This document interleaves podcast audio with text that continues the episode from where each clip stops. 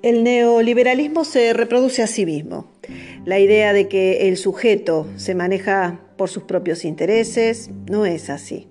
La acción es realizada a través de la subjetividad, es decir, el neoliberalismo se encarga de crear subjetividades. Las subjetividades son aquellas acciones que hacen que el sujeto ponga las exigencias de ese super yo, que está adentro, ahora está afuera. Y es por eso que el sujeto está fracturado. Sé tú mismo, el neoliberalismo le impone ser él mismo. En todo estás vos, vos sos el artífice de tu propio destino. El sujeto al mando. Uno es lo que come, uno es lo que viaja, uno es lo que compra, uno no es nada. Apuesta al individualismo de masas. Las exigencias de ese super yo ya no están adentro del humano, sino que están ahí afuera.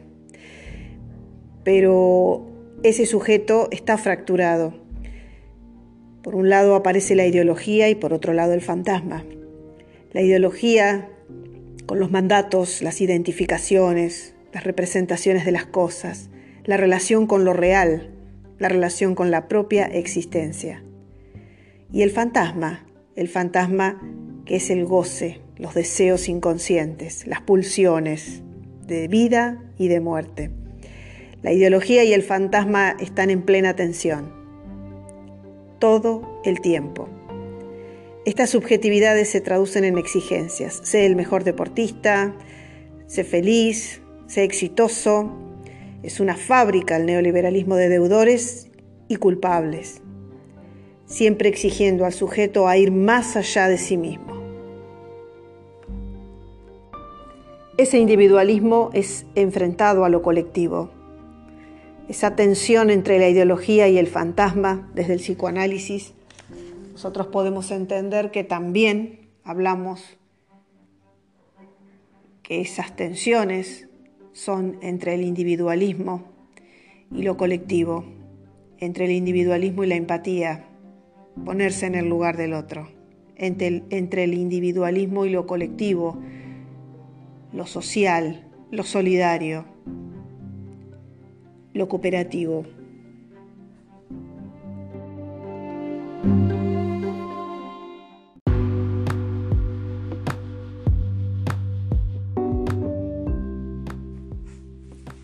El poder neoliberal es disimulado como consenso, como fin de las ideologías. Y nosotros los sujetos aceptamos cómplices. La trama del poder neoliberal es crear la subjetividad, producida a través de los dispositivos del poder que intentan dominar el orden de lo simbólico, del lenguaje, el discurso, las pulsiones, los afectos, los rituales o las liturgias. Los sujetos estamos precedidos por el lenguaje. Somos seres hablantes, mortales, sexuados, que nos constituimos en soledad, en la soledad de lo común. El proyecto del neoliberalismo es la depresión social que los sujetos no solo pierdan, se destruyan sus posibilidades, se queden sin recursos para la vida y además se sientan culpables de eso. Es decir, generar individualismo de masas, anular la heterogeneidad en un proceso de homogeneización. Un sujeto despojado de su singularidad es capital humano, ganador, líquido, volátil, como una mercancía, siendo un consumidor consumido, y habitado por una voluntad ilimitada de destrucción del planeta y de la vida misma, acorde a la pulsión de muerte.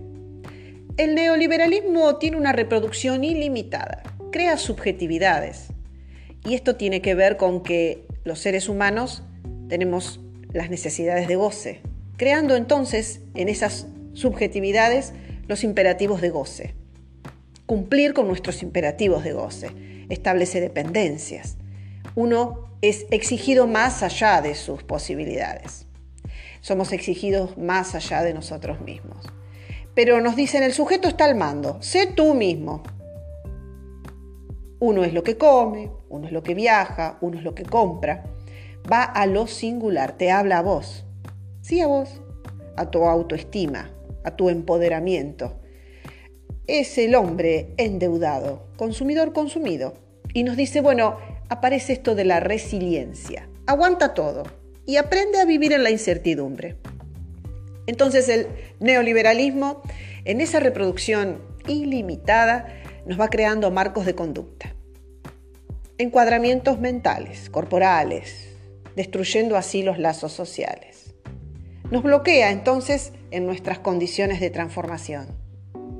La lógica cultural del neoliberalismo es la reproducción continua para poder seguir existiendo. Esa es la lógica. ¿Cómo analizamos esto? Bueno, nos está ocurriendo una pandemia a la humanidad, sí, a la humanidad toda. En esta pandemia el lenguaje capturado por los dispositivos del poder es un lenguaje belicista. Nos hablan de luchar para vencer a un virus, un enemigo oculto pero en verdad lo que está oculto es el origen del problema. La globalización capitalista depredadora, que ha generado una crisis ecológica y ha puesto al descubierto un frágil sistema de protección social. Además, el discurso apela al miedo más que a la solidaridad. Cuando se ha demostrado que ha sido, han sido los cuidados y lo colectivo lo que nos ha permitido responder a las necesidades generadas por esta pandemia. Proponer entonces una lógica de los cuidados, abordando una mirada feminista de la economía, una perspectiva de género, que ponga en el centro el sostenimiento de la vida y mitigue las desigualdades sociales. Esa es la cara oculta del neoliberalismo, las desigualdades sociales. Si miramos si miramos podemos ver que existen formas de injusticia social, como por ejemplo la mala distribución de los recursos, de la riqueza en el mundo, y también el no reconocimiento. Es decir, deberíamos ir porque este mundo que hoy aparece con una gran injusticia social, logremos que tengamos reivindicaciones unas reivindicaciones hacia una política redistributiva y una política del reconocimiento a las diferencias.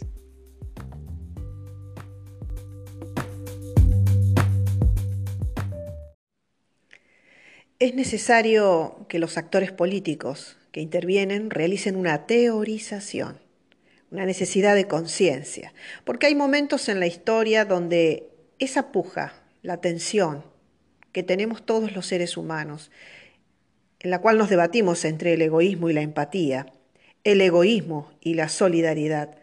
Debemos resolverlo para poder avanzar en la historia. Estamos en un momento clave para poder avanzar. En este momento de desigualdad debemos ser capaces de generar un proceso político que irrumpa y pueda resolver esa tensión, donde aparezca nuestra parte cooperativa, nuestra solidaridad y le gane a la parte egoísta. Tengamos empatía que nos permita llegar hasta aquí, como hemos llegado hasta aquí, para que la humanidad pueda avanzar. Hemos llegado hasta aquí gracias a las irrupciones igualitarias, que donde se encuentran están en el lenguaje, que nos devuelven una construcción moral, moral a la política, que asiente una obligación en la sociedad de atender esas desigualdades y evitar la desaparición de la humanidad. Es necesario sociedades más libres, pero no son necesariamente las más felices. En la política lo nuevo es admitir que uno no sabe y el resultado ya no estará determinado frente a las teorías de hacer cada proceso de tal o cual manera, sometiendo la política a la administración, a la gestión, a los consensos, a los datos estadísticos, los expertos, la publicidad, las evaluaciones. La política ha olvidado el encuentro con la lengua. Es necesario recuperar la relación con el lenguaje. En el capitalismo actual vale todo. Todo es mercancía, todo es un negocio, ellos muestran todo, hay que decir todo. La TV es un espectáculo de lo íntimo, de las subjetividades, que son mercancías, de la técnica. El mundo se ha vuelto imagen.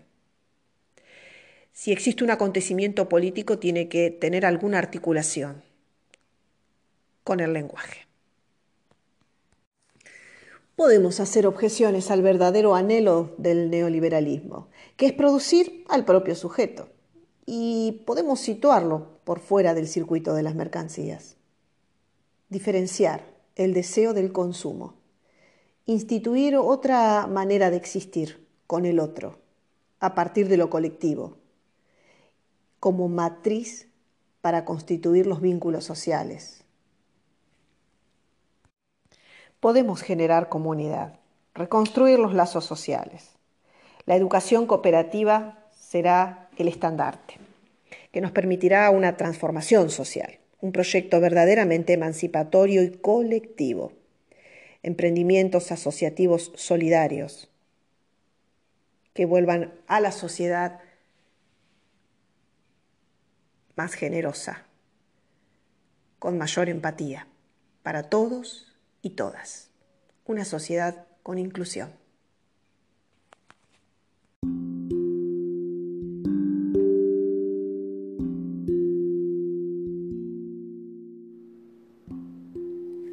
La lógica cultural del neoliberalismo es la despolitización de la sociedad.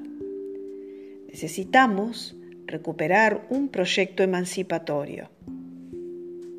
Pero no habrá proyecto emancipatorio de la sociedad que no tenga a las mujeres como protagonistas, que reintroducen en la política el deseo, el amor, la sexualidad, la pobreza y la explotación.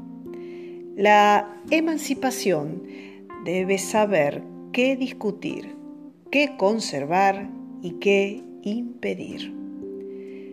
Las sociedades más libres no son necesariamente las más felices. Hay una exigencia permanente de éxito, de felicidad y de logro económico, de prestigio.